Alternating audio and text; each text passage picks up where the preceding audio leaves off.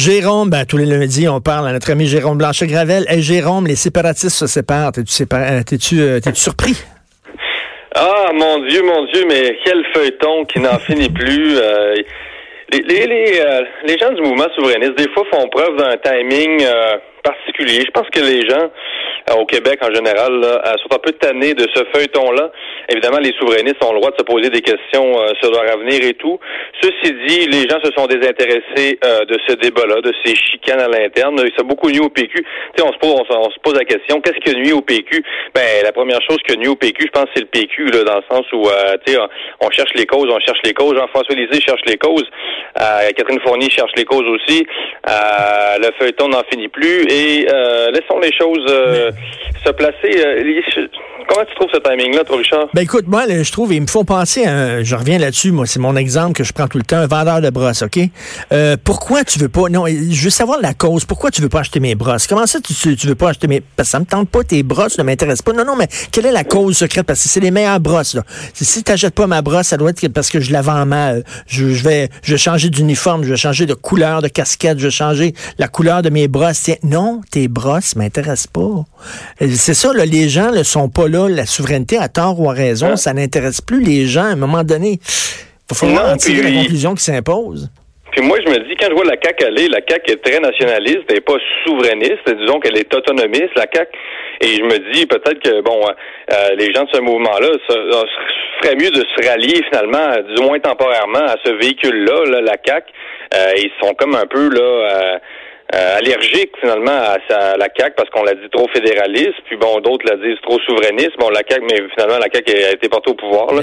Mais euh, euh, mais pourquoi pas pourquoi pas nous rallier finalement les souverainistes moi qui le suis plutôt aussi là souverainiste disons autonomiste pour le pour l'instant mais pourquoi pas nous rallier laisser la chance aux coureurs la CAC et, la CAC qui est en train aussi de recréer certaines conditions et qu'on dit que tu sais il y a des affrontements à prévoir là, entre Ottawa et la CAC là euh, on verra avec euh, si Trudeau reste au pouvoir, si les conservateurs se montrent plus euh, plus smart avec le Québec, qui on donne plus de pouvoir au Québec, les conservateurs, si en tout cas s'ils sont élus là.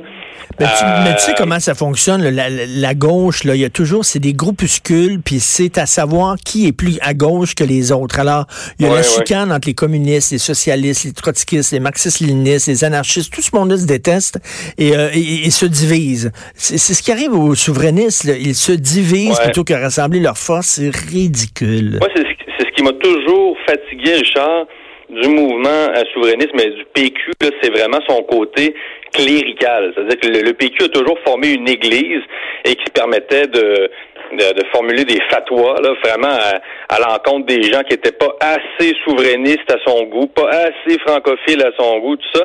Et je pense que les Québécois sont nationalistes, mais euh, on n'aime pas les curés, on aime on euh, les, les, Canadiens français n'aiment pas euh, les curés. Donc le PQ représentait un peu ça. Une forme d'église dans le sens où c'est une religion politique. Le, souverainisme était rendu une religion politique chez les, chez les souverainistes du PQ. Et les, les, Québécois se sont tannés de, de ça. Donc, je pense que que les Québécois sont nationalistes mais euh, allergique à une forme de, cléricalisme politique. Là. Je ne sais pas si tu vois un peu l'image. Ben oui, ben oui, là, on en est rendu encore, c'est de retour encore à la case du beau risque. C'est ça qu'on fait. Là, on a un, gouvernement qui est nationaliste, mais pas souverainiste, qui veut défendre les intérêts du Québec, puis bon, qui dit que on va, on va miser là, notre, notre, nous autres, notre défi, c'est d'essayer de s'arranger avec le fédéral pour gagner davantage de pouvoir. Bon, on sait que si le passé garante l'avenir, ce sera pas génial, puis il va se fermer à une porte, il, va se, arriver à une porte fermée, mais ah on est rendu là, c'est ça maintenant le, mouvement. Oui, puis je suis je suis soulagé un peu de voir que là, on vient de voir que Catherine Fournier là, a finalement rejoint pas une nouvelle euh, formation, en tout cas directement, elle va siéger comme indépendante. Parce que là, j'avais peur, Richard, je me suis dit, on l'a dit proche de Jean-Martin Haussan, et je me disais hier, Euh, ce matin aussi, euh, je peux pas croire qu'il y a encore des souverainistes qui croient en Jean-Martin Haussan. Ben Je veux sans lui rien enlever au personnage, euh, il a le droit à ses opinions. Je pense que c'est un gars intelligent, Jean-Martin Haussan, qui a plein de qualités. Ceci dit, hey, ça fait trois fois qu'il vire le capot, là. Ça, ça fait trois fois qu'il retourne sa veste, Jean-Martin Haussan, là. Bon, option, il, il, est au PQ, quitte le PQ, fonde Option nationale, s'en va, euh, flirte avec les solidaires, se présente au PQ, perd finalement la dernière élection. Euh, entre-temps, monsieur fait des concerts de jazz à Montréal avec Catherine Dorion. Euh, déçoit beaucoup de militants quand on parle aux gens de la base militante d'Option nationale qui a été fusionnée, lui, à, à Québec solidaire. Là, tu vois le genre de, saga. Euh, les militants sont déçus de Jean-Martin Haussan. Là, il y en a plusieurs oui. qui, ont, qui, ont, qui ont jamais digéré ça dans le mouvement comme tel. Euh, donc, il y en a qui sont ont encore ça sur le cœur.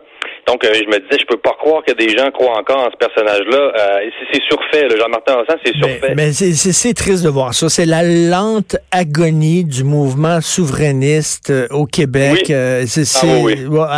Puis à défaut de pouvoir se séparer du Canada, ils se séparent entre eux. Bref, il y a quelque chose d'absolument ridicule là-dedans. Écoute, je voulais pas, on, on s'est pas parlé de, bon, on s'est parlé des sujets qu'on voulait aborder, mais il y en a un que j'avais pas prévu aborder avec toi. Je sais même pas si tu as suivi ça de très près, mais je trouve ça très intéressant. Euh, la fameuse, euh, la fameuse euh, politicienne voilée démocrate aux États-Unis, où on disait que c'était la nouvelle, le nouvel espoir ouais.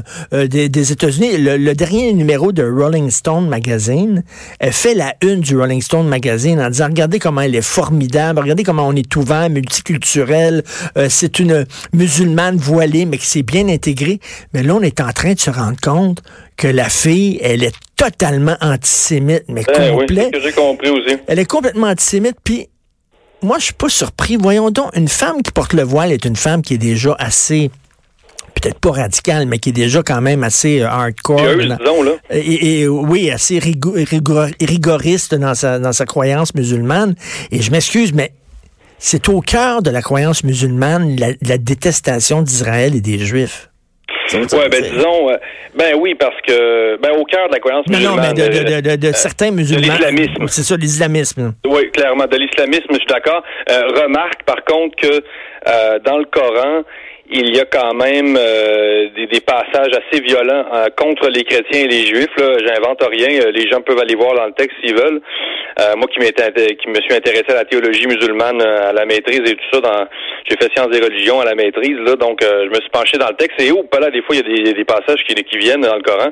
Et les mécréants, les juifs, les chrétiens. Donc on sait que le prophète Mahomet, je veux pas revenir faire un cours de théologie avec toi aujourd'hui, là, mais on sait que le prophète Mahomet déjà euh, de son temps euh, avait eu des problèmes majeurs avec les Juifs. Même le, prophète a participé même à des exécutions de, personnes juives. Là, donc c'est pas banal.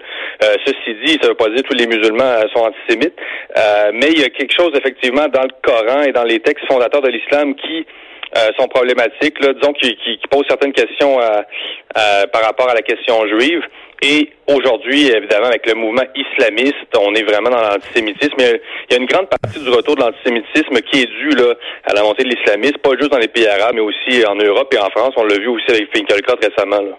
Donc, ils ont été très naïfs, là, les démocrates, les tripaient sur elle, puis on se rend compte ben que, oui. ouh là là, finalement, là, cette fille-là est loin d'être, de représenter l'avenir radieux du Parti démocrate. Au contraire, écoute, tu veux nous parler de Trudeau et de SNC Lavalin. Toi, tu dis que la question autochtone est au cœur de ça. Qu'est-ce que tu veux dire? Oui, moi je pense, j'ai regardé ça euh, froidement toute la semaine passée. J'ai écrit plusieurs articles pour, en, pour la France pour euh, par rapport à Cécile Lavalin, le scandale.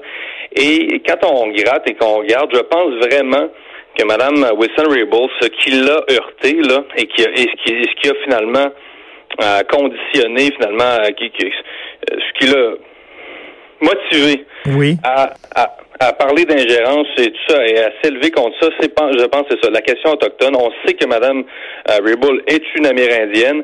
Elle vient d'une communauté euh, amérindienne de Colombie-Britannique. On sait le poids qu'a eu Trans Mountain euh, le rachat de Trans Mountain, oui. puis euh, le fameux pipeline qui euh, passerait là par, parlement, qui empiéterait sur des territoires autochtones de Colombie-Britannique. Elle, elle vient d'une communauté autochtone de Colombie-Britannique. Elle a refusé aussi le ministère des Services aux autochtones parce qu'elle ne voulait pas appliquer la loi sur les Indiens. Et là, quand il y a Mme Philpott, en plus, qui démissionne et qui, elle aussi, qu'on la sait très, très, très militante pour les Autochtones, une autre femme qui est déçue de la politique de Trudeau. Tu penses quoi? Tu penses que, tu penses que Wilson Raybould voulait se venger, voulait venger les Autochtones par à cause du pipeline Trans, Swanton, puis elle a dit, je vais avoir la peau du Justin Trudeau? Si je résume, là, euh, je pense que c'est ça parce que bon, euh, je pense que Justin Trudeau a été très très maladroit dans ce dossier-là. Je pense que euh, il fallait pas qu'il s'ingère. Il est allé un petit peu trop loin. Ceci dit, la crise est d'une telle ampleur, cette crise-là, elle est d'une telle ampleur qu'on se dit il y a quelque chose d'autre là, parce que le PLC, le Parti libéral du Canada, est en train d'imploser à la veille de, de à l'approche de la campagne électorale. Donc, il y a vraiment une guerre interne du PLC. Je me suis posé la question pourquoi il y a cette guerre-là et, je pense que, bon, euh, outre euh, la mauvaise image du Québec projetée dans les médias anglophones, à cause de l'image du Québec corrompue, évidemment qu'il a mis lui, euh, jeté de l'huile sur le feu. Mais qu'est-ce qui s'est passé à l'intérieur de ce parti-là, Richard Qu'est-ce qui s'est passé? Je pense que euh, on est déçu, c'est ça, d'une politique superficielle. Trudeau a promis beaucoup, beaucoup d'autochtones. Madame, elle, se fait pousser de, je veux dire, elle se fait mettre de la pression par les chefs autochtones. Et, elle, est un peu un lobby finalement autochtone à l'intérieur du PLC. C'est un peu ça que en ben, ça, ça se peut, non, non, mais c'est une analyse très intéressante. Puis effectivement, euh, je, je, trouve que ça se tient. Mais, mais tu sais, tu dis bon, sa politique envers les autochtones est très superficielle, mais sa politique en général est très superficielle. Même, même envers les femmes, c'est superficiel. C'est de l'image, c'est du look. Est-il si féministe que ça? Là, ben ça a l'air qu'il a pogné les nerfs contre une députée, puis euh, euh ça a l'air qu'il aurait même élevé la voix, puis qu'il aurait crié contre elle. Puis mais sa politique sur les autochtones, sa politique sur, avec les environnementaux, là encore, c'est du oh flash, c'est du look, alors, alors qu'il n'est pas si environnemental que ça. Donc tout ça, c'est, c'est du flake, comme on dit en anglais. Et toute cette image-là, effectivement, de Trudeau qui euh, s'effondre, là, le, personnage progressiste, on l'a découvert là au fur et à mesure. Le personnage est vide.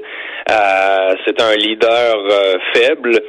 Euh, et vraiment, on se demande même s'il si, gouvernait ce type-là. Là, il a vraiment l'air d'un porte-parole finalement d'un pays plus que d'un premier ministre. Là, euh, et oui, Trudeau. Euh, et, en même temps, il a, Trudeau a promis beaucoup, a fait beaucoup dans le symbole. C'est lui qui a quand même alimenté, si tu veux, le courant féministe. Je veux dire, on, il, a, on a, il a nourri les espoirs de bien les courants progressistes, oui. Trudeau, mais il n'a jamais livré.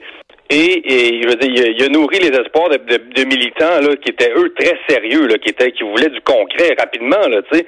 Euh, donc, euh, mais il est toujours, c'est toujours, il, fait toujours le grand écart. D'un côté, il tend la main aux environnementaux, mais de l'autre, il achète un pipeline. Il faut, faut que tu fasses une méchante split pour faire ça. D'un côté, il tend la main ah aux autochtones, mais de l'autre, il fait passer un pipeline sur leur euh, territoire. Donc, il, il parle des deux côtés de la bouche. Puis là, c'est en train de revenir en pleine face. Oui, oui, non, non. Il a vraiment créé toutes les conditions, finalement, euh, c'est ce climat politique-là, là, aussi politiquement correct, le, euh, ça, ça, se retourne contre lui. Euh, toute cette image-là, finalement, du Canada progressiste, euh, finalement, s'effondre comme un château de cartes, Jérôme, Jérôme, toi, tu as, des entrées en France, euh, tu as des amis là-bas. Est-ce qu'ils ils commencent, eux autres, excuse-moi l'expression, mais à débander sur euh, Justin Trudeau, eux autres aussi? Je pense que oui, parce que bon, la, presse, c'est pas eux, là. Et là, il y a quand même des analyses en Europe là, qui bon, qui, déconstruisent l'image et le mythe de, de ce Trudeau-là. Puis aussi, euh, un autre dossier qui n'a pas aidé Trudeau, je rappelle, Richard, c'est la, la, vente de blindés, de, de véhicules blindés de l'Arabie Saoudite. Là. les Européens n'ont pas aimé ça non plus, euh, parce qu'on se disait, hop là, euh, Justin Trudeau vend des blindés à un pays qui est en guerre avec le Yémen. Il y a une crise humanitaire sévère au Yémen. il y a des enfants qui crèvent de faim là. Donc là, déjà, là, ça craquait. Là. Déjà, c'était pas. Euh, mais on est vraiment dans le, dans le progressisme, là, tu sais, euh, un, progressisme un peu de bourgeois, là, tu sais. Justin Trudeau aussi, euh, avec la marijuana, je veux dire, OK, il est cool, Justin Trudeau, il veut faire du Canada un grand Amsterdam, on va fumer du pot, on est progressiste, mais donne, je veux dire, s'arrange pour que des, des donateurs du parti fassent des millions en produisant de la marijuana. Tu sais, c'est toujours le, progressisme des, un peu bourgeois. un, peu, un, progressisme de façade, puis c'est un bobo. C'est vraiment un bohème bourgeois. Là. Euh, c'est un Tout à fait. Merci beaucoup, Jérôme. Merci. Jérôme Blanchet-Gravel, tout est dans l'image. On s'en va tout de suite à la pause. Vous écoutez Politiquement Incorrect. De 10 à 11, Politiquement Incorrect.